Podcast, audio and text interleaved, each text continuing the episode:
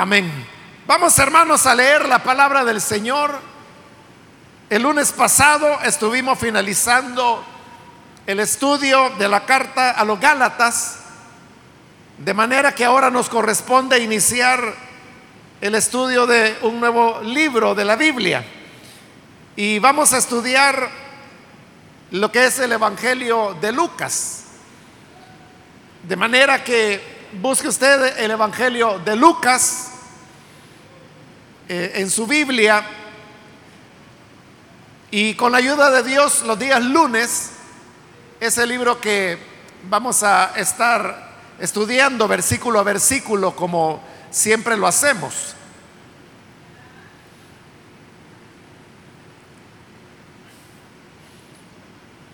Bien, si lo tiene listo, dice el Evangelio de Lucas, capítulo número 1 y versículo 1, puesto que ya muchos han tratado de poner en orden la historia de las cosas que entre nosotros han sido ciertísimas, tal como nos lo enseñaron los que desde el principio lo vieron con sus ojos, y fueron ministros de la palabra, me ha parecido también a mí, después de haber investigado con diligencia todas las cosas desde su origen, escribírtelas por orden, oh excelentísimo Teófilo, para que conozcas bien la verdad de las cosas en las cuales ha sido instruido. Hasta ahí dejamos la lectura. Hermanos, pueden tomar su asiento, por favor.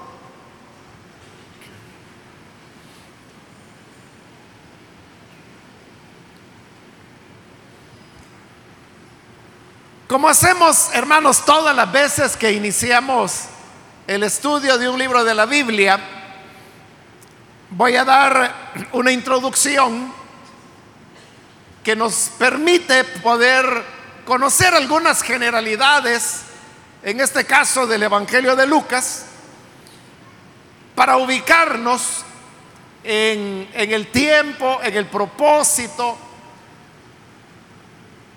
en quiénes eran los destinatarios, quién es el autor, etcétera. Entonces, vamos a dar esta introducción y si nos alcanza el tiempo, vamos también a cubrir los versículos que hemos leído en esta ocasión.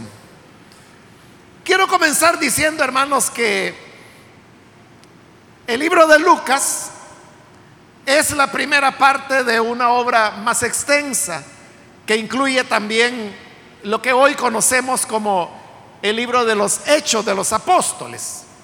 En alguna ocasión usted habrá escuchado que se dice que el autor de este Evangelio, como el del libro de los Hechos de los Apóstoles, es la misma persona a quien se le llama Lucas. Y ciertamente así es. Eh, originalmente se trataba de una sola obra, es decir, estaba unido el Evangelio de Lucas con el libro de los Hechos. ¿Cómo sabemos que la misma persona es la que redactó el Evangelio y el libro de los Hechos? Lo sabemos, hermanos, por una infinidad de, elementos que no voy a ahondar mucho en eso porque no viene tanto al caso de demostrar eso, ¿no? Pero le puedo mencionar que hay cuestiones como el vocabulario, el estilo, la teología, los elementos de esa teología que para Lucas son muy importantes, por ejemplo, el anuncio del Evangelio, la predicación más particularmente, el papel que al Espíritu Santo le corresponde dentro de la obra de Dios, pero también hay una unidad de, propósito que comienza en este capítulo 1 de Lucas y que va a ir a terminar en lo que hoy es el capítulo 28 del libro de los Hechos, que es donde el libro termina. Para decírselo, hermano, de la manera muy breve, no, no quiero meterme mucho en esto, lo que Lucas quiere es demostrar que el cristianismo, el evangelio, es una revelación de Dios diferente al judaísmo. Y que el cristianismo va cobrando sentido en la medida que se va alejando del judaísmo. Y ese judaísmo está expresado por un elemento simbólico importante, que es el templo. Entonces note como toda la historia que comienza aquí, en este capítulo 1 de Lucas, y como le dije, va a terminar allá, en el capítulo final de los Hechos, todo es una historia que cada vez nos va alejando más y más del templo. Este Evangelio de Lucas, los primeros nueve capítulos nos hablan de el nacimiento de Jesús, su infancia, su ministerio en Galilea. Pero a partir de ese capítulo 9 ya viene el relato del largo camino de Jesús hacia Jerusalén. Es decir, la mayor parte del Evangelio de Lucas es el relato de cómo Jesús se va acercando a Jerusalén, que para Lucas es una sola vez que Jesús fue a Jerusalén. Y cuando llega a Jerusalén, Él es apresado, es crucificado, es muerto, es sepultado y luego resucita. Entonces note que el conflicto el Señor Jesús y que va a desencadenar su muerte se da precisamente por el choque que él tiene con el templo. Que como le digo, para Lucas es el símbolo del judaísmo. Y en el libro de los Hechos comienza precisamente donde el Evangelio de Lucas nos deja, y es cuando el Señor resucita. El Evangelio termina con Jesús resucitado, el libro de los Hechos comienza con Jesús resucitado, pero con una iglesia y unos discípulos que continúan reuniéndose en el templo, el mismo con el cual Jesús chocó.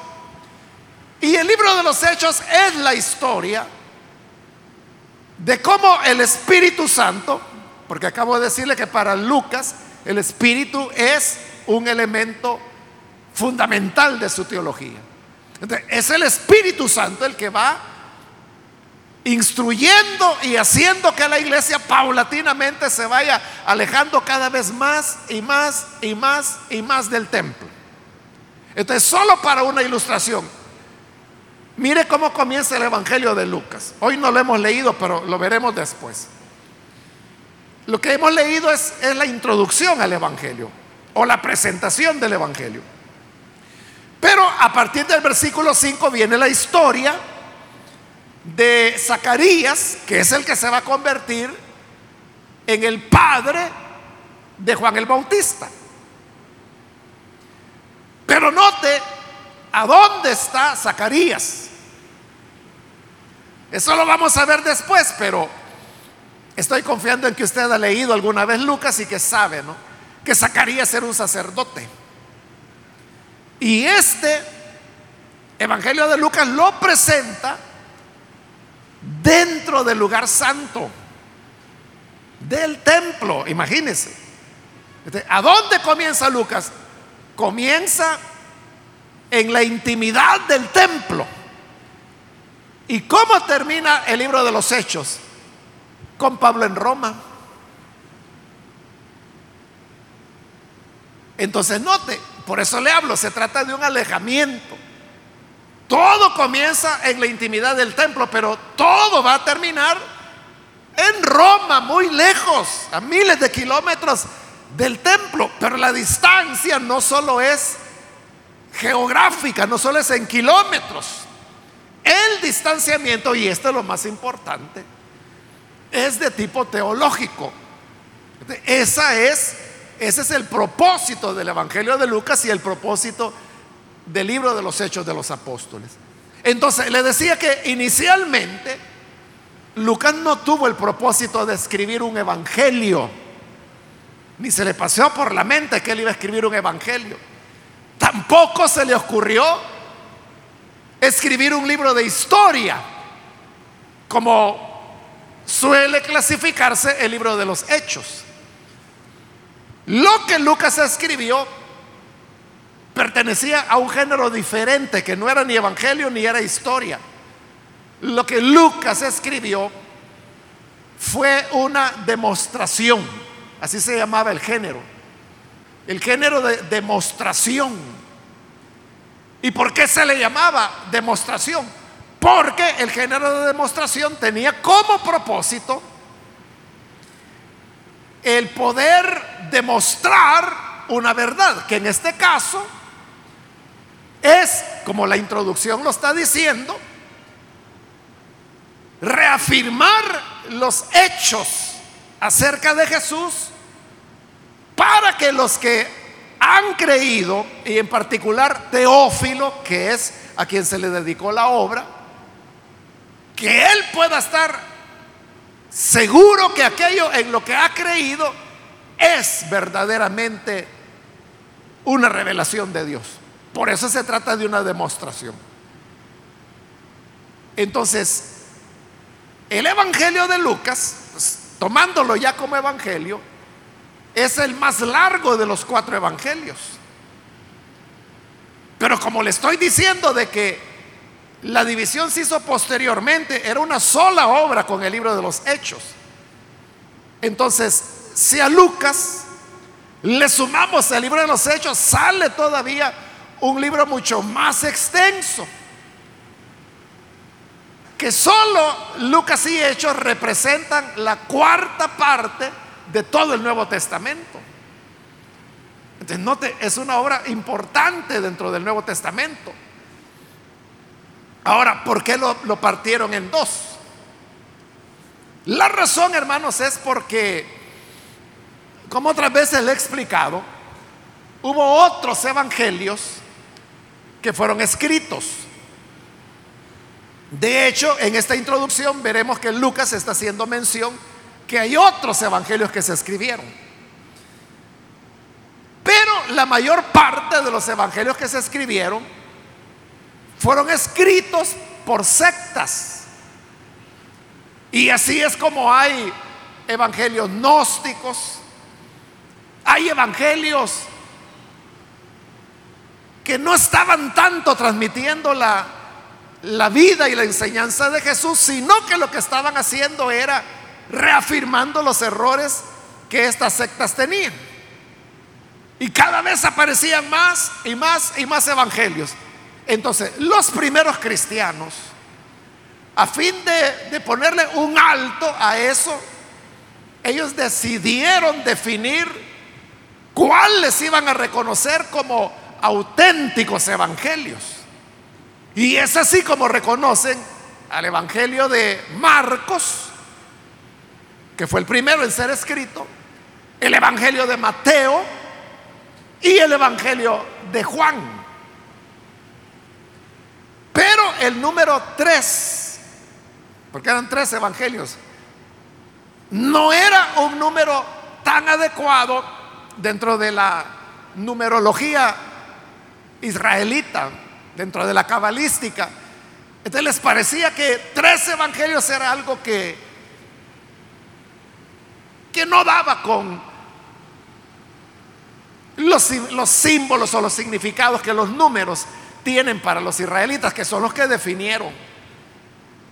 Israelitas creyentes ya, cristianos, definieron cuáles eran los evangelios. Entonces es que cuatro era un número ya aceptable, valedero, cabalísticamente. Y es así como deciden entonces dividir en mitad la obra de Lucas y la separan la primera parte, que es la que habla de la vida de Jesús, y ahí es donde se convierte en evangelio. En tanto que el libro de los hechos, la parte restante, como ya no tiene la parte de la vida de Jesús, entonces se convierte como en un relato de los inicios de la iglesia y desde ese punto de vista se le considera un libro histórico. Así es como se llegó a tener los cuatro evangelios y así es como la obra de Lucas se dividió en dos. Ahora, otro elemento, hermanos, que tenemos que añadir es recordar que Lucas, como los otros evangelios, son obras anónimas. Es decir, no sabemos quiénes las escribieron. Porque los autores de los evangelios y consecuentemente del libro de los hechos, porque ya dijimos que era una sola obra, no firmaban quién lo había hecho. Y por eso es que los manuscritos más antiguos, los libros de la Biblia, no tienen nombre, aparecen sin nombre. Eran simplemente los evangelios, el evangelio número uno, el número dos, el número tres, el número cuatro. No tenían nombre. Es hasta el siglo segundo que se les comienza a dar nombre. Y en el caso de Lucas, el primer manuscrito, donde ya aparece con el nombre de Lucas, es un testigo o un original, como le llamamos también, que según se ha datado es del año 185. Pero fíjese, casi 100 años después de haber sido escrito. Y el título aparece al final del Evangelio. O sea, no está al principio, sino que es por último que dice Evangelio según Lucas.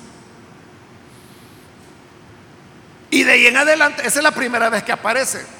En la medida que los años van pasando y las copias se van haciendo, cada vez más y más personas le fueron dando el nombre de Lucas. Y así es como ha llegado hasta nosotros. Y así es como lo conocemos como el Evangelio de Lucas. Pero, ¿quién realmente escribió el Evangelio? No lo sabemos. Porque como le digo, igual que los otros evangelios, es una obra anónima. Ahora, usted preguntará, entonces, ¿por qué le pusieron Lucas? Porque esa era la costumbre. Era lo que se llamaba la pseudonimia o pseudoepigrafía también. Se le puede llamar de las dos maneras. ¿Y qué era eso? Era que cuando los cristianos consideraban que había un documento importante, como era esta demostración a Teófilo, entonces para que la gente lo valorara y le diera importancia, lo que hacían era que le daban el nombre de un personaje que tuviera relevancia. Por eso es que los primeros cinco libros del Antiguo Testamento se le atribuyen a Moisés. No porque necesariamente Moisés los haya escrito. Bueno, hay libros que él no pudo escribir como Deuteronomio. Porque Deuteronomio narra la muerte de Moisés. Entonces, ¿cómo iba a ser que el muerto iba a estar contando su misma muerte? Eso alguien más lo escribió. Pero si usted lee ahí, dice que es el libro quinto de Moisés. Pero ¿por qué le ponían el nombre de Moisés? Para que la gente le tomara valor a ese libro. Entonces, esa es la razón por la cual al Evangelio de Mateo le pusieron Mateo, porque era uno de los doce apóstoles. Al de Marcos le pusieron Marcos, que él no era apóstol, pero sí fue alguien que jugó un papel importante, tanto con el apóstol Pablo como con el apóstol Pedro. En el caso de Lucas, la referencia que se tiene aparece en Colosenses es donde esa carta se refiere a él llamándole el médico amado. El mismo libro de los hechos también, bueno, no menciona a Lucas, pero sí menciona a la primera persona que anda con Pablo. Y luego hay también una referencia más que habla de Lucas como un colaborador de Pablo, incluso familiar de Pablo. De alguna manera Lucas tenía un lazo de parentesco con el apóstol Pablo. Entonces era alguien importante. Entonces, por eso a esta demostración a Teófilo es que él le pone, o, la iglesia, los primeros cristianos le pusieron el nombre de Lucas, pero no significa necesariamente que fue él quien lo escribió. Entonces, ¿quién lo hizo? No lo sabemos. No importa. Por comodidad y por razones prácticas, hermanos, yo voy a seguir hablando del Evangelio de Lucas, ¿verdad? Pero usted tiene que saber que eso realmente solo es un decir. Ahora, ¿cuándo se escribió la demostración a Teófilo, que incluye el Evangelio de Lucas y el libro de los Hechos? Como sucede con muchos de los libros de la Biblia, no hay una manera, hermanos, exacta de poder fijar cuándo el libro fue escrito. Pero sí se pueden hacer aproximaciones. Varias de ellas son dadas por el mismo contenido del libro. Porque si nos preguntamos, ¿cómo termina el libro de los hechos? Termina con Pablo preso en Roma, en la casa alquilada, donde dice que predicó durante dos años. Entonces, si sabemos que Pablo fue martirizado, se cree que entre el año 65 al 67, por ahí. Entonces significa que el libro nos lleva hasta un poquito antes de esa muerte de Pablo. Entonces, con eso ya nos está dando cierta ubicación. Pero en el Evangelio de Lucas vamos a encontrar que Lucas es el único Evangelio que habla de la destrucción de Jerusalén anunciada por el Señor. Los otros evangelios lo que dicen es que Jesús anunció la destrucción del templo, las palabras famosas que usted sabe, que no quedará piedra sobre piedra, esas son referidas al templo. Pero Lucas es el único que pone en boca de Jesús el anuncio de la destrucción de la ciudad de Jerusalén. Y eso ha llevado a pensar que en consecuencia la redacción del Evangelio de Lucas es posterior a esa destrucción. Eso no llevaría después del año 70. De sobre la base de estos elementos es que se van sacando deducciones y por darle una fecha promedio, Lucas fue escrito alrededor del año 85. Pero cuando le digo alrededor, eso significa que pudiera ser o unos 10 años antes o unos 10 años después. Es decir, se escribió entre el año 75 y el año 95 ya de nuestra era. El promedio de eso es 85. Entonces, por eso se dice que la obra, la demostración a Teófilo, fue escrita en el año 85. Usted podrá encontrar opiniones, diversos estudiosos. Hay biblistas que se han especializado en Lucas. Y usted podrá encontrar que unos dan una fecha, otros dan otra, pero todos van a andar alrededor de eso, del año 85. Entonces, estamos hablando ya de una segunda generación de cristianos.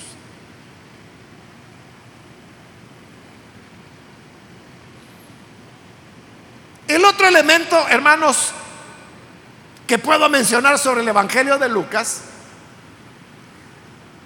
es que el autor o los autores eran personas muy cultas, muy educadas, que escribían muy bien el griego, tenían una capacidad de redacción que la podemos ver en esta misma introducción, pero luego se lo menciono. Y además de eso tenían mucho conocimiento histórico y geográfico. Entonces estamos hablando de quien redactó esta demostración a Teófilo, era una persona que tenía una educación bastante elevada. Algunos han entrado en el tema de que si Lucas era gentil o si era judío, es algo que realmente no hay una definición con respecto a eso, no se puede decir una palabra final. Pero hay elementos dentro de la demostración a Teófilo que hacen pensar que el autor, lo más probable es que era originario de Antioquía de Siria, que fue la primera iglesia gentil donde Pablo se formó y donde llegó a ser enviado a los gentiles y donde se le reconoció como un apóstol del Señor. Entonces, entrando hermanos ya a lo que es el texto, comienza en el versículo 1. Bueno, primero tengo que decirle que si usted lo observa, estos primeros cuatro versículos del capítulo 1, que son los que leímos, si usted observa, se va a dar cuenta que es una sola frase. No está dividida por puntos, punto aparte, punto seguido, no hay. Es una sola frase y así como en español es una sola frase, igual es en el griego. Y lo que sucede, hermanos, que cuando se tiene una frase muy larga como esta, es que se necesita mucho, mucha habilidad para poder manejar el lenguaje de tal forma que no se caiga en una contradicción. Pero si lo leemos, usted se va a dar cuenta que no hay tal contradicción, sino que al contrario, suena muy hermoso. Y de hecho, hermanos, la elegancia que se está utilizando en estos primeros cuatro versículos ya no aparece en el resto de la obra. Con la excepción de los primeros versículos de lo que hoy es el libro de los Hechos, del capítulo 1, porque en cierta manera es como una reedición de esta introducción general que tenemos aquí en estos cuatro versículos. Entonces, la frase es larga, pero es bien redactada, es hermosa, tiene elegancia. Porque vea cómo dice, puesto que ya muchos han tratado de poner en orden la historia de las cosas que entre nosotros han sido ciertísimas, tal como nos las enseñaron los que desde el principio lo vieron con sus ojos y fueron ministros de la palabra, me ha parecido también a mí, después de haber investigado con diligencia todas las cosas desde su origen, escribírtelas por orden, oh excelentísimo Teófilo, para que conozcas bien la verdad de las cosas en las cuales has sido instruido. Y punto finalmente. Te notes una frase larguísima, pero toda ella, o sea, suena tan bonito, ¿verdad? Suena tan elegante. Eso nos está hablando de esa cultura y de ese manejo del idioma, como le decía, que el autor del Evangelio tenía. Pero veamos ahora qué es lo que dice. Versículo 1, puesto que ya muchos han tratado de poner en orden de la historia de las cosas que entre nosotros han sido ciertísimas. Pero miren lo que está diciendo. Ya muchos han tratado de poner en orden la historia. ¿Qué es lo que él va a hacer? Porque dice, a mí también me ha parecido hacerlo. Pero dice que hay muchos que ya lo habían hecho. ese es otro elemento que nos ayuda a ubicar la fecha de la redacción de la demostración a Teófilo. Porque ¿qué significa eso? Significa que ya habían otros evangelios.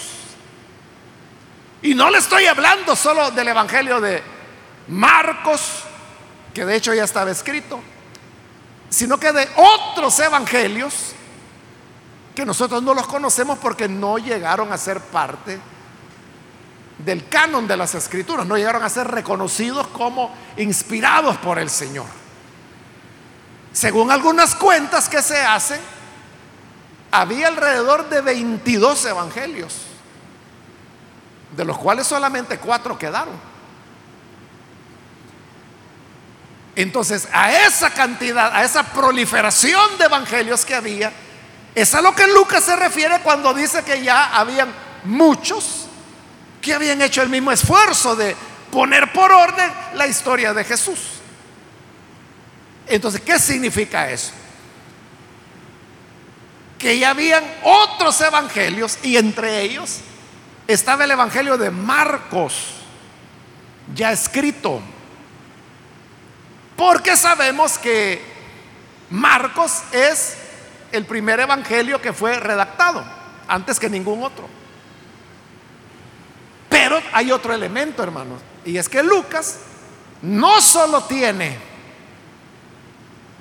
su base materiales de Marcos, sino que ya le dije, tiene materiales del documento Q, pero también es evidente que hay relatos que tiene Lucas que no lo tiene ni Marcos ni lo tiene Mateo. Por ejemplo, las historias de la infancia de Jesús. Esto de cómo fue que el ángel le anunció a Zacarías que iba a tener un hijo y que se iba a llamar Juan, eso solo Lucas lo cuenta. Solo Lucas cuenta de cuando Jesús tenía 12 años.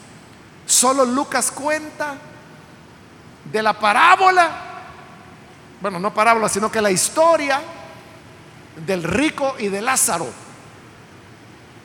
Solo Lucas relata, por ejemplo, la experiencia de los discípulos que van camino a Emaús cuando el Señor ya ha resucitado. Ahí le estoy poniendo ejemplos de, de varias cosas que solo Lucas tiene. Solo Lucas relata el envío de los 70. Los otros evangelios no. Entonces, ¿qué significa esto? Que aparte de Marcos y aparte del documento Q, Lucas tuvo otras fuentes escritas. Y algunos creen que también todavía podían haber sido verbales. Recuerde, estamos en el año 85. Jerusalén ya fue destruida. Israel ya no existe como nación, han sido dispersados. Y ahí es cuando se comienza a redactar la obra de la demostración a Teófilo. Entonces, la manera de preservar los dichos y hechos de Jesús era por escrito. Entonces, a esos elementos que solo Lucas tiene, algunos les han llamado así muy fácilmente materiales propios de Lucas. Y otros que son un poquito más técnicos o que les gusta ser más técnico, que así como a la fuente le pusieron Q, porque son de Kelle, ¿verdad? En alemán, que es fuente.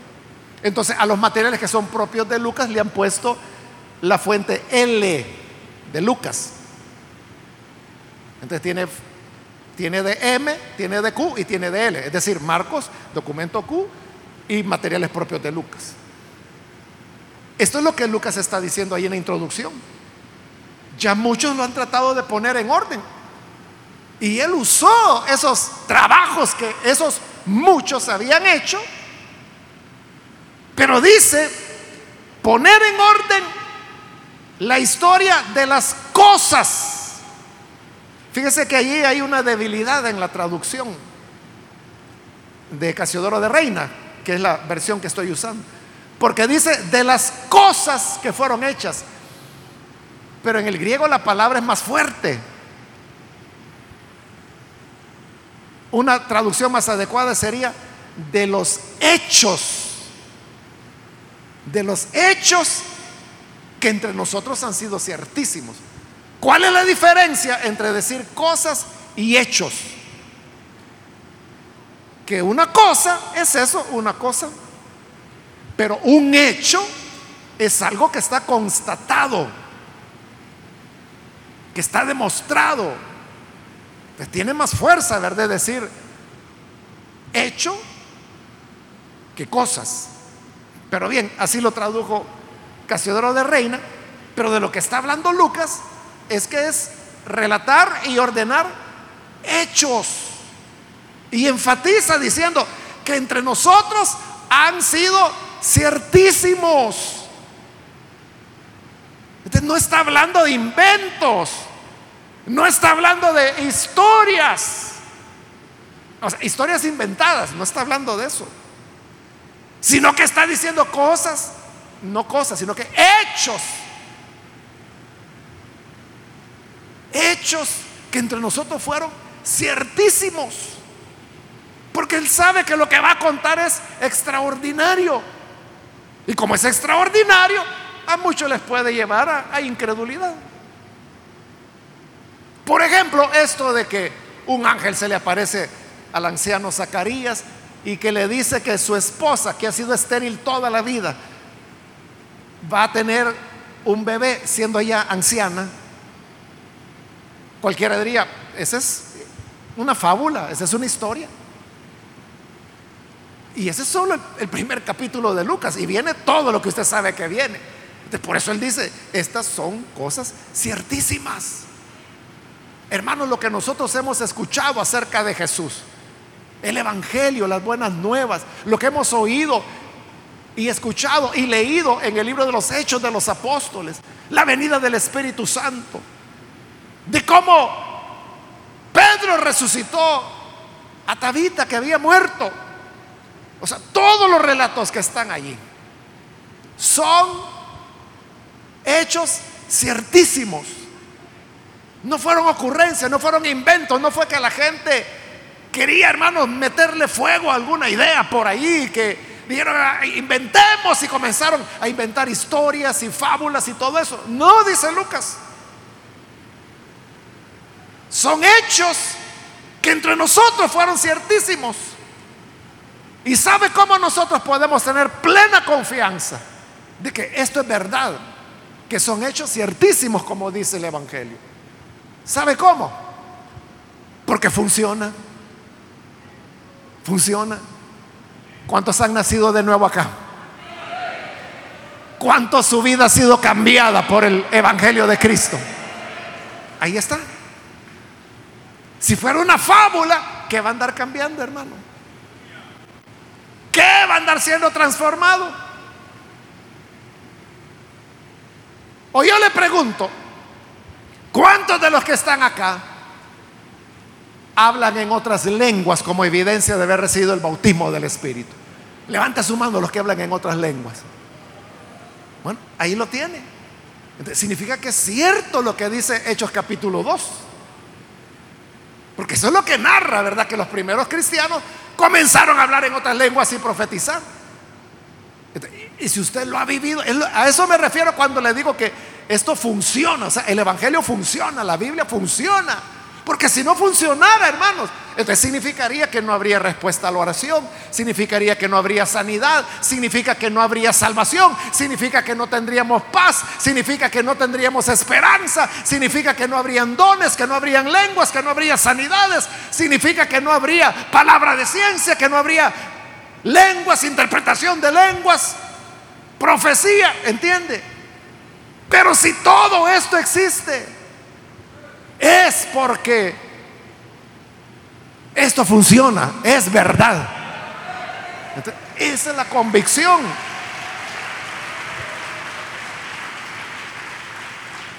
Lo que nos hace creer que es cierto lo que dice aquí cuando dice los hechos que entre nosotros han sido ciertísimos.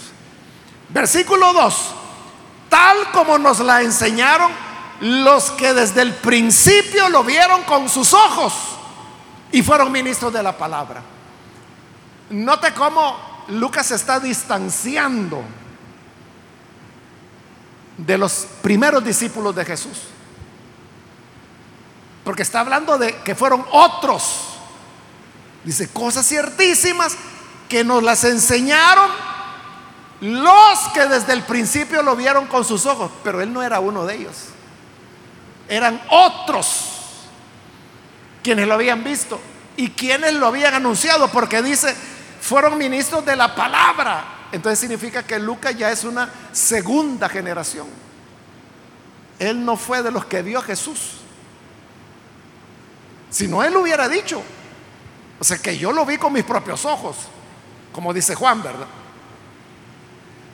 Lo que vimos con nuestros ojos, lo que palpamos con nuestras manos, dice Juan. Pero Lucas dice, no, lo que vieron los que fueron al principio, pero ese principio ya quedó atrás.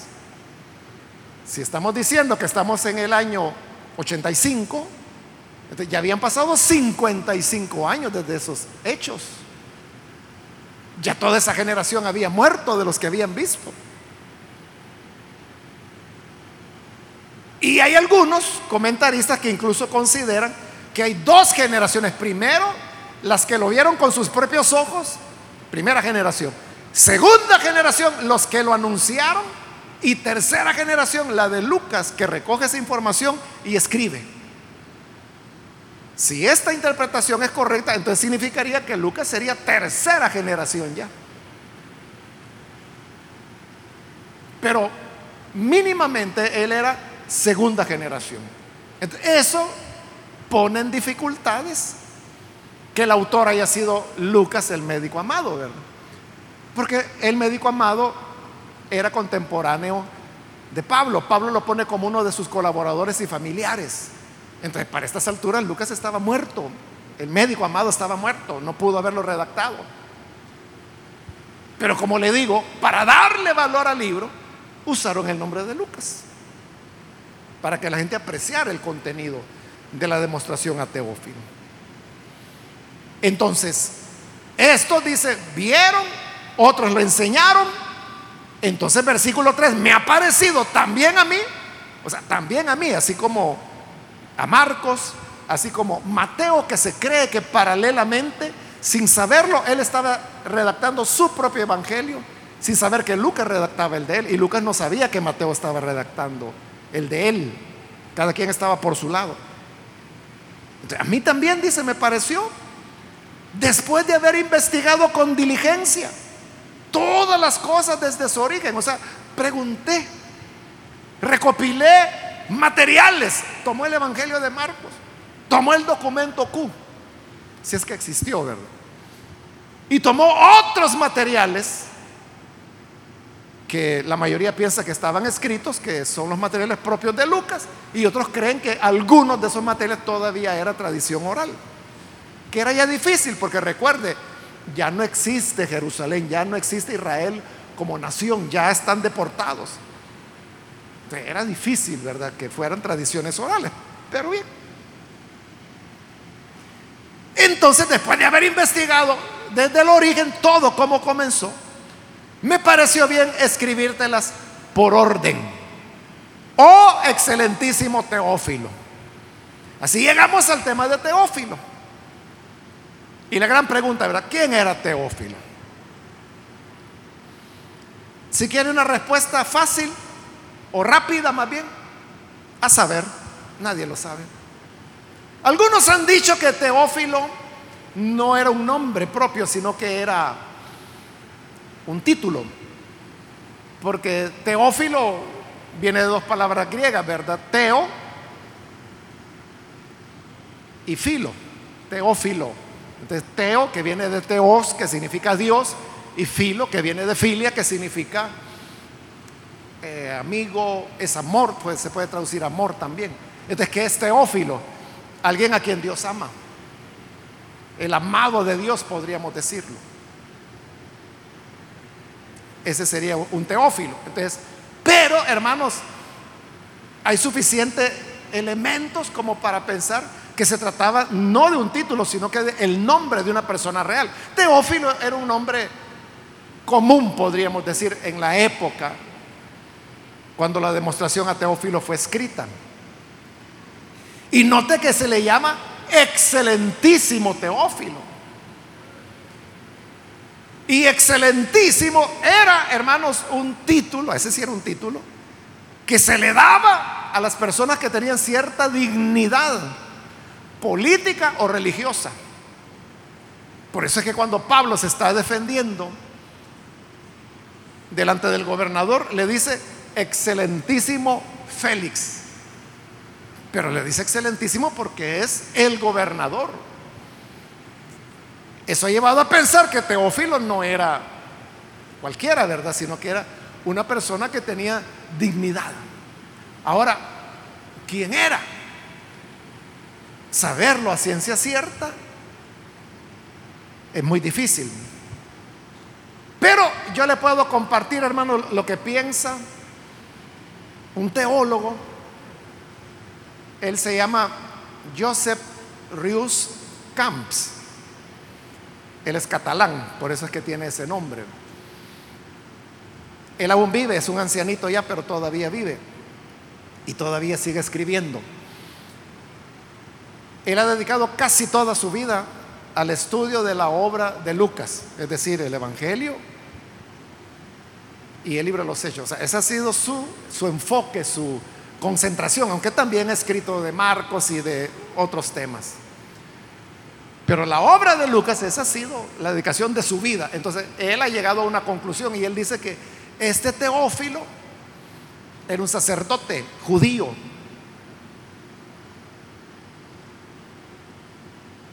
Y lo identifica.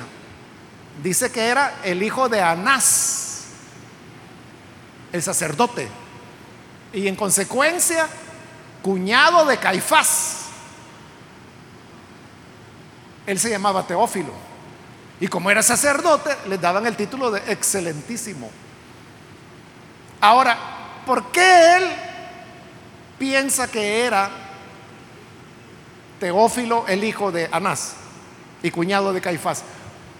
Porque eso le da sentido a la demostración. Porque como le dije, Lucas no escribió en Evangelio, Lucas no escribió un libro de hechos, él escribió género demostración. ¿Y qué quiere hacer él con esa demostración? Ahí lo dice el versículo 5, para que conozcas bien la verdad de las cosas en las cuales has sido instruidas. Entonces, Rius Camps, trabajando este tema de quién era Teófilo, él llega a la siguiente conclusión y es de que el hijo de Anás creía en Jesús, o sea, pero creía no en el sentido, hermano, de que había tenido una conversión, pero creía que algo había habido en ese hombre. Y sabía que su padre y su cuñado habían cometido un error al condenarlo a muerte. Pero como ya estamos después de la destrucción de Jerusalén, entonces Teófilo tenía la convicción que la destrucción del templo y de Jerusalén había venido por un castigo divino precisamente por lo que había ocurrido con Jesús. Y a eso se suma que Teófilo, el hijo de Anás, tenía dos parientes, una de ellas se llamaba Juana y había otra más, no recuerdo su nombre en este momento, pero de ellas históricamente se sabe que eran cristianas, ellas sí convertidas. Entonces se cree que por influencia de ellas Teófilo había llegado a reforzar lo que él pensaba. Y por lo, o sea, Anás ya estaba muerto, Caifás ya estaba muerto. El mismo Teófilo ya era un anciano para esa época. Estamos en el año 85. Pero entonces él está reflexionando en que su papá y su cuñado cometieron algo atroz. Pero él no tenía una seguridad completa de quién era este Jesús. Entonces es cuando viene el redactor, que por tradición le llamamos Lucas, y escribe la demostración a Teófilo. Y ahí tiene sentido de que es una demostración. Porque lo que le está demostrando es lo que dice, lo que está anunciando él.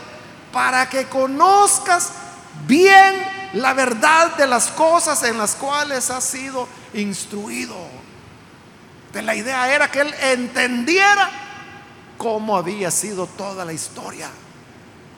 En orden y detallada. Porque era en lo que a él le habían dicho, en lo que él había sido instruido. Él está exiliado ahora. Porque los romanos han destruido Jerusalén. ahí tiene sentido de que sea una demostración. Y eso es lo que hará el autor. Demostrar. Es que esto, hermanos, es algo así como que alguien hace algo y, y usted se entera. Entonces viene y usted dice, pero hombre, ¿Y cómo fue usted capaz de hacer eso? ¿Cómo fue que pudo hacerlo? Porque uno no lo entiende. Pero si esa persona dice, vaya, mire, voy a comenzar desde el principio. Le voy a contar cómo fue todo. Y comienza a contarle detalladamente, pasó esto, esto, esto, esto. Y cuando le explican detallada y ordenadamente, usted dice, ah, ahora entiendo por qué lo hizo. Quizás no es que usted apruebe lo que hizo la persona, pero la comprende. Y si no es algo reprochable, usted va a decir, tiene razón. Eso es el propósito de la demostración. Es que la historia es así. Que había un sacerdote viejito que se llamaba Zacarías, casado con una mujer llamada Elizabeth que ya era anciana y era estéril. Y un día le estaba ofreciendo, le tocó en turno ofrecer el incienso cuando se le aparece un ángel y le dice que va a tener un hijo. Y que cuando el niño nazca tiene que ponerle por nombre Juan. Ahí le está contando detalladamente y le va a seguir contando cómo es que surge la iglesia, qué pasa el día de Pentecostés, cómo llega el Evangelio a Samaria, cómo llega después a los gentiles en casa de Cornelio, cómo es que surge Pablo, por qué se va a predicar a los gentiles, por qué se desliga Pablo de la iglesia de Antioquía y cómo finalmente llega hasta Roma. ¿Cuál es el objeto? Demostrar en el fondo que Jesús es el Cristo. Es lo que le está diciendo ahí. Te lo voy a escribir, excelentísimo Teófilo, para que conozca bien la verdad de las cosas en las cuales ha sido instruido. Ahora, como le repito, eso que dice Rius Camps es una teoría de él, ¿verdad? Que la demuestra de la manera, como le he dicho, y a otros elementos más técnicos. Si es cierto o no es cierto, no es importante, lo importante es que se trata de un género de demostración y que el propósito es ese, que seamos afirmados en nuestra fe. Eso es lo que vamos a hacer, hermanos, al estudiar el Evangelio de Lucas, conocer por orden y detalladamente cómo ocurrieron todas las cosas para que nuestra fe sea fortalecida y en esta verdad de Cristo en la cual hemos sido instruidos, seamos aún más consolidados y podamos tener una fe más grande, una confianza más grande en nuestro Señor. ¿Le interesa, hermano? Bueno, entonces nos vemos aquí los días lunes para ir avanzando poco a poco. Vamos a cerrar nuestros ojos. Y antes de orar, quiero, como siempre, hacer una invitación para aquellas personas que todavía no han recibido al Señor Jesús como su Salvador, pero usted ha escuchado hoy la palabra de Dios. Y yo quiero invitar, si hay con nosotros alguna persona que habiendo oído la palabra, hoy también quiere constatar, a ver si es cierto, que estas cosas, como dice en la introducción, son ciertísimas. ¿Sabe cuál es la mejor manera de saber si son ciertísimas? Es que usted las pruebe, que usted las experimente. Ahí sabrá si todo es una historia, si todo es emoción o si se trata verdaderamente de hechos muy ciertos.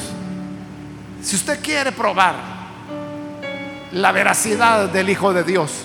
Yo le invito para que lo pueda recibir el día de hoy. Cualquier amigo o amiga que hoy necesita venir a Jesús, por favor, ahí en el lugar donde se encuentra, póngase en pie. Póngase en pie si usted quiere recibir a Jesús. Hágalo con toda confianza. Póngase en pie, queremos orar por las personas que van a recibir al Señor Jesús. Yo le invito para que se ponga en pie. Venga. Vamos a orar por usted.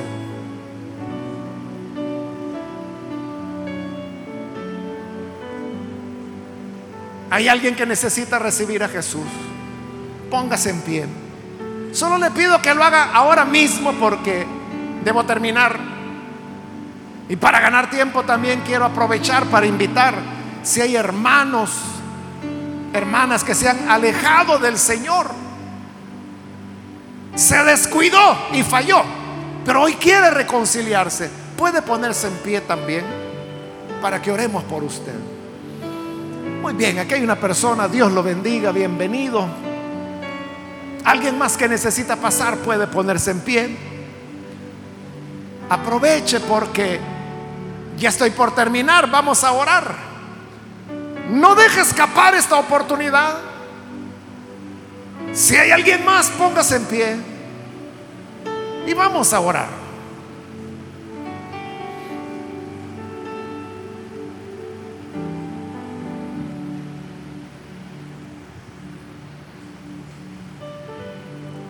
Hago la última llamada y oramos.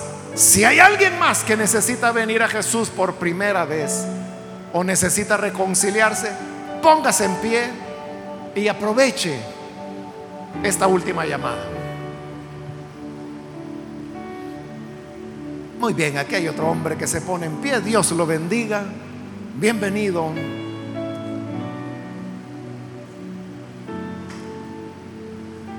A usted que nos ve por televisión, quiero invitarle para que se una con estas personas que aquí están entregándose al Señor. Ore con nosotros. Padre, te damos las gracias por estas personas que aquí están entregándose a ti, como también por aquellos que a través de televisión, de radio, de internet, donde quiera que están viendo, Señor, puedan venir para conocerte, entregarse a ti. Te rogamos, Padre, que cambies estas vidas. Ellos vienen porque quieren saber si estas cosas son verdad o son fantasía. Pero tú eres un Dios vivo y sabemos que estos son hechos ciertísimos. Y esa convicción es la que nos mueve a venir ante tu presencia. Y a esperar en ti. Sabiendo que aquellas cosas en que hemos sido y somos instruidos son la verdad. Y así nuestra fe crecerá. Nuestra confianza en ti será cada vez mayor. Y así, Señor, alcanzaremos madurar en la fe para ser instrumentos que tú uses para tu gloria. En el nombre de Jesús, nuestro Señor, lo pedimos. Amén y amén.